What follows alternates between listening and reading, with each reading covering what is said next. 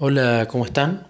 Hoy es 25 de julio de 2018. Quería contarles un testimonio de ayer.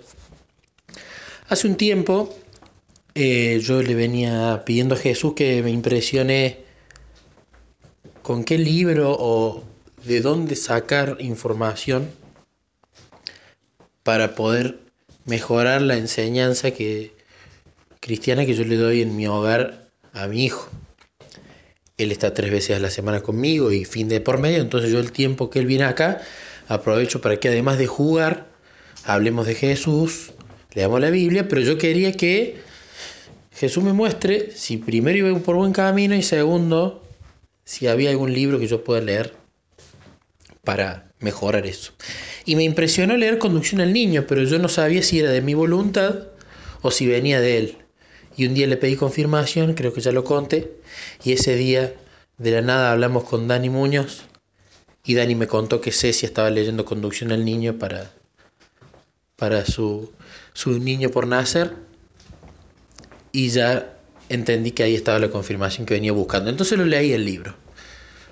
Lo leí, saqué muy buenas cosas y me hice un compendio en un archivo más chiquito de 64 frases de ese libro, que fueron las que más me llegaron. Entonces digo, bueno, lindas frases, buenos consejos para mí como para Nikito, lo compartí y dije, bueno, pero siento ganas de meditar en estas cosas con Nico, si justamente tienen que ver con la educación del niño, sentía ganas de meditarlas con él. Entonces ayer empezamos, le dije, Nico, ahora no vamos a leer la Biblia ni ni otra historia, vamos a leer esto que es conducción al niño. Entonces me preguntaba, ¿qué es eso, papá? Y yo le expliqué que eran una serie de oraciones que eran inspiradas por Jesús, que estaban en un libro que papá leyó, que le enseñaba a papá cómo educarlo bien a él en Jesús. Entonces dijimos, bueno, vamos a leer 10. Y empezamos a leer juntos. Y meditábamos cada una y la charlábamos entre nosotros. Y él hacía preguntas y yo tenía esas preguntas que simplificarlas y tenía que tener paciencia y tenía que darle ejemplos. Y a su vez, mientras él hablaba, yo iba hablando con Jesús en pensamiento y pidiéndole el Espíritu Santo para que en ese momento que su cabeza eh, estaba orientada a Jesús, que el Espíritu Santo pueda trabajar en esa tierra fértil. Entonces le iba pidiendo y rindió resultados porque Nico empezó a tener reflexiones que no venían de él. En una de las, en una, de las más controversiales que, que fuimos las que leímos y que él me preguntó, hablaba sobre siempre preferir la sonrisa y la aprobación de Jesús por sobre la aprobación de los seres del mundo, aunque sean los más ricos, los eh, más eh, instruidos. Entonces yo le, le, expliqué, si papá te dice algo que va en contra de lo que dice Jesús, Vos no le tenés que hacer caso, papá. Pero ¿cómo que no te tengo que hacer caso, papá? Y digo, bueno, se lo voy a simplificar. Te voy a dar un ejemplo.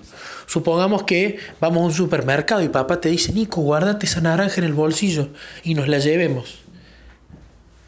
¿Eso está bien según Jesús o no? Y no, papá, porque eso es robar.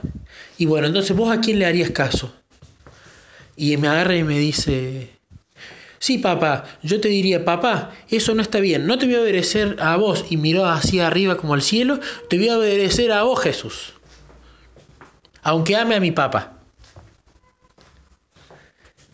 Y ahí ya fue una confirmación que dije, esto está muy bueno, esto es algo a seguir haciéndolo. Gracias Jesús por impresionarme de esa manera. Terminamos de leer las otras, fue muy lindo, de hecho él me pidió que de ahora en más en los recreos que nosotros hacemos para estudiar a Jesús, quería leer todo el resto de, de Conducción al Niño, que lo vamos a ir haciendo paulatinamente. Me voy muy contento, satisfecho, y me voy a hacer la meditación bíblica del día, porque ayer a la mañana la hice. Y tocaba Marcos, capítulo 9, versículo 33 al 37, ¿quién es el mayor? Una historia que yo ya le he leído, hasta he leído el eh, comentario bíblico y libros que le explican a la historia. Pero por supuesto la volví a leer para ver si Jesús a través del Espíritu Santo quería decir algo nuevo. Y claro, el 37 Jesús toma a un niño y lo pone en medio de ellos, que estaban disputando a ver quién iba a ser el primero, y el 37 dice, el que recibe en mi nombre un niño como este me recibe a mí, y el que a mí me recibe no me recibe a mí, sino al que me envió. Y medité mucho sobre eso, porque dije niño, justo como Nico, pero claro, creo que lo que habla ahí es de un niño espiritual. Niquito es un niño espiritual, más allá de que es un niño literalmente. Yo también soy un niño espiritual. Pero acá veo que si queremos ser los primeros, tenemos que ser los últimos. Tenemos que tener esa vocación de servicio. Y tener esa vocación de servicio es justamente ir y enseñar en la palabra e insistir con los que son niños espirituales. Porque es fácil hablar de Jesús, de la iglesia, de la doctrina, con gente que tiene el mismo crecimiento espiritual que uno, porque nos entendemos y ya, ya sabemos las cosas. Pero con los niños espirituales hay que tener paciencia, porque el conocimiento entra más lento, porque quizás hay que simplificarle las lecciones porque no las entienden, porque son, como son niños espirituales, están más abocados al mundo que a las cosas espirituales.